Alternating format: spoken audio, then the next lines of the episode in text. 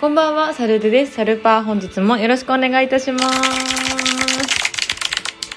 見事に騙されてしまいました。はい、何に騙されたかっていうと、えーと、もうどっから話せばいいのかわからないんですけど、うーん、お人よしが過ぎて、信じて、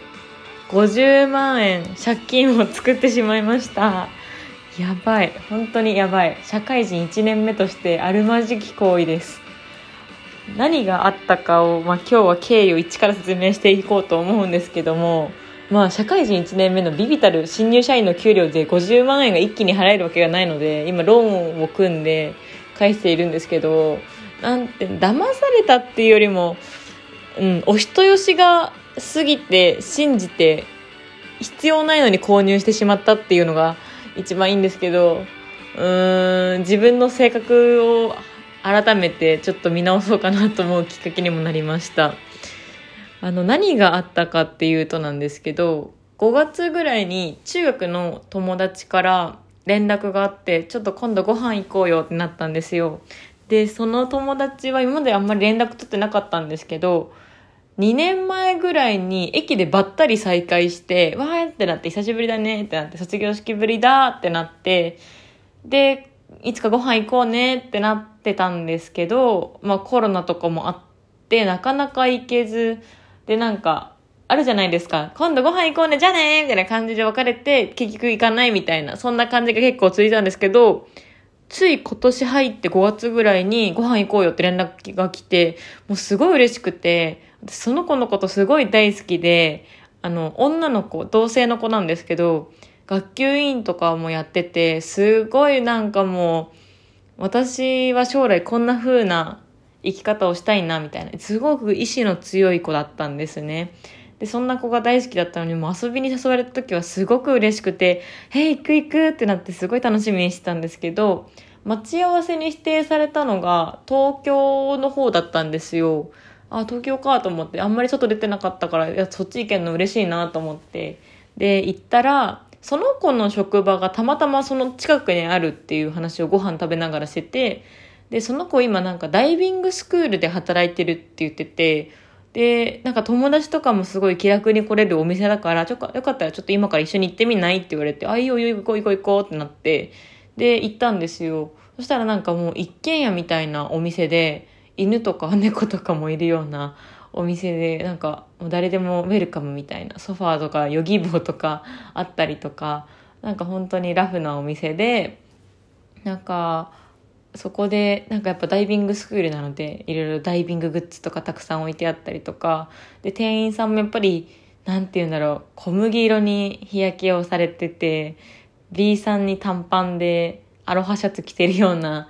スタッフの方が多くてやっぱそういうとこなんだなと思って見てて、で、よかったらなんかダイビング始めてみようよって言われて、ええー、と思ったんですけど、でも私自身もすごく海大好きだし、お水大好きだし、潜ること大好きだから、ええー、でも、なんか最初からいきなりっていうのもあれだからって言われて、体験でちょっとやってみないってなったんですよ。体験いくらかかるの？って言ったら、2万かかるって言うんですよ。2万はちょっと出せないよって言って、ちょっとそれだったらいいやって思ったら、あの、友達割引で2000円にしてあげるって言われて、え、本当に？みたいな感じになって、最初なんかプールの中で体験ダイビングみたいな感じでやったんですよね。で、後日、水着とかを買って、で、お店にまた向かって、プールの体験ダイビングをしたんですよ。で、それがすごい楽しくて、あの、市民プールみたいな足がつくような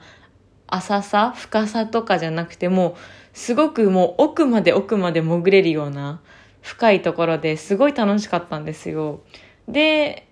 友達と潜って、で、プールからお店に帰ってくる時に車の中で、あの、じゃあ、これで機材育てたら完璧だねってなったんですよ。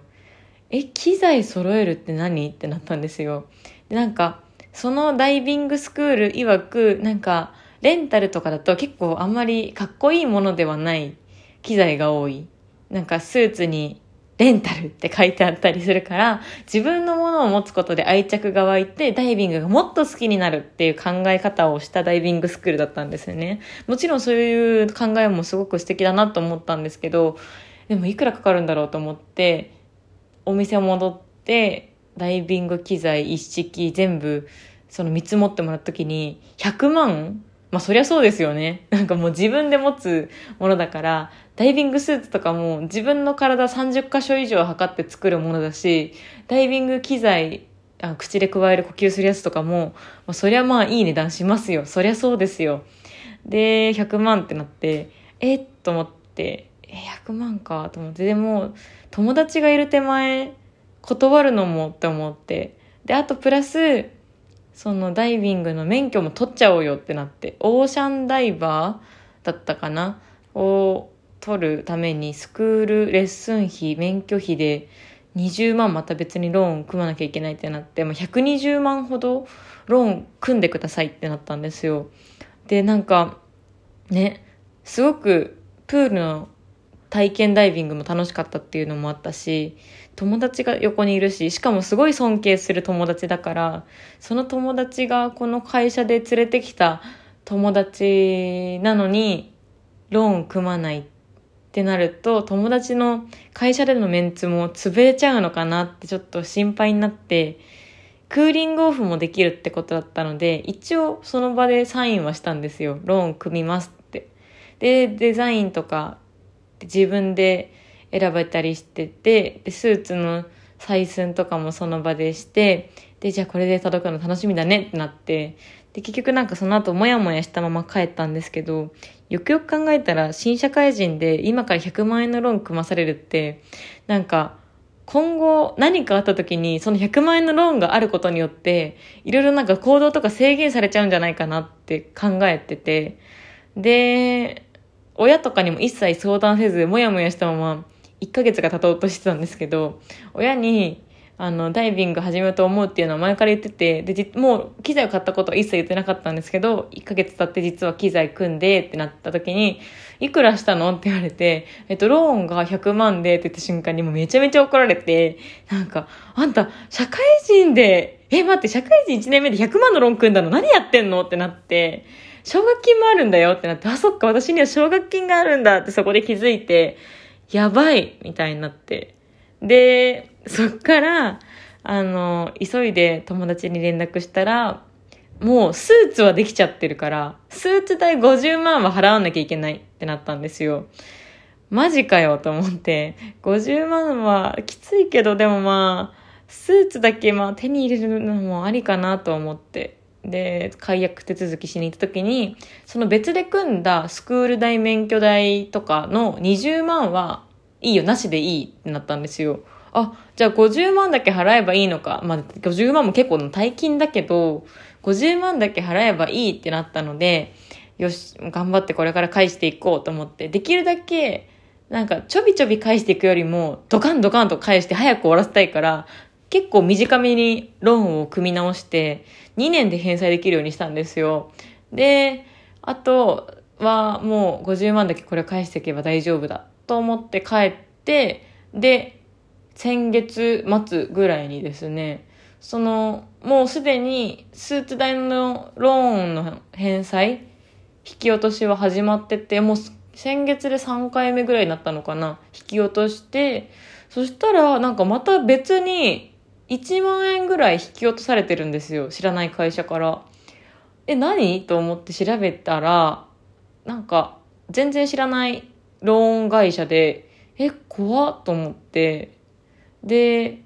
銀行に行ってちょっとわからないところから引き落とされてるんですけどって相談したら、ここですってなった瞬間にその紙を見せてもらったんですよ。この契約書見覚えありますか？って言われて、契約書のコピーが出てきたんですね。それが、あの、スクール代、免許代の20万円の引き落としだったんですよ。え、何これってなって、めっちゃ怖くないですか？私キャンセルして支払わなくてもいいよって言われたものを、なんか引き落とされてて、えと思って、で、すぐに友達に連絡したら、あ、それ支払わなくていいやつだよ。あ、でも私、あの会社もう辞めたから、直接会社に連絡してって言われたんですよ。え、何それってなって、もう大混乱ね。昨日まですごいもう困惑してたんですけど、昔お世話になったバイト先の店長がそういうの詳しかったんで、まずその件は消費者、消費者庁に電話して、で、ことの経緯説明して、その後に文面で残るようにメールで会社、そのダイビングスクールの会社にメールをしなさいって言われて、わかりましたってなって、もうすごいも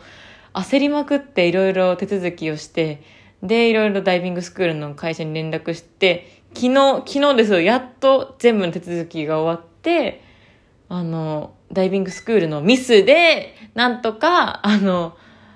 先月勝手に引き落とされていたお金1万円ぐらいが戻ってきそうなんですけど、ダイビングスクールもその引き落とし止めてくださいっていうことをローン会社に言ってなかったらしいんですよ。それもどうなのって思ったんですけど、でもなんか無事に現金で帰ってくるのかな？多分帰ってくると思うんですけど、なんか自分のお人よしの性格がここまでね、ちょっと大ごとになって、お金、大金が 出ていくことになろうとは思いもしませんでした。ちょっと、この性格を改めたいなと、改めて感じましたね。